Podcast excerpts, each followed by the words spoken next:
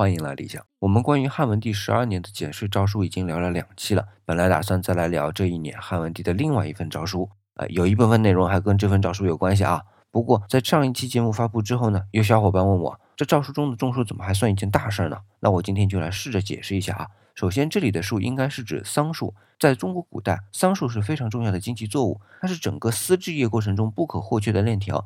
要知道，在汉朝，西方征中国不叫 China，叫 Ceros，这是希腊语的丝绸的意思啊，可见丝绸的经济地位。这是汉文帝极力要多种桑树的原因之一。那原因之二是抗洪。那现在看到桑树主要在江南一带，要知道在汉朝那个时代，黄河流域的气候和今天的江南一带的气候相当，所以当时的桑树是大量分布在黄河流域的。那黄河变道的事情时有发生嘛，就会造成短期的农业受损。那如果多种桑树呢，黄河泛滥的时候就可以大大缓解对农业的损失。那么从这两方面来考量啊，这种树是一件极其重要的大事儿。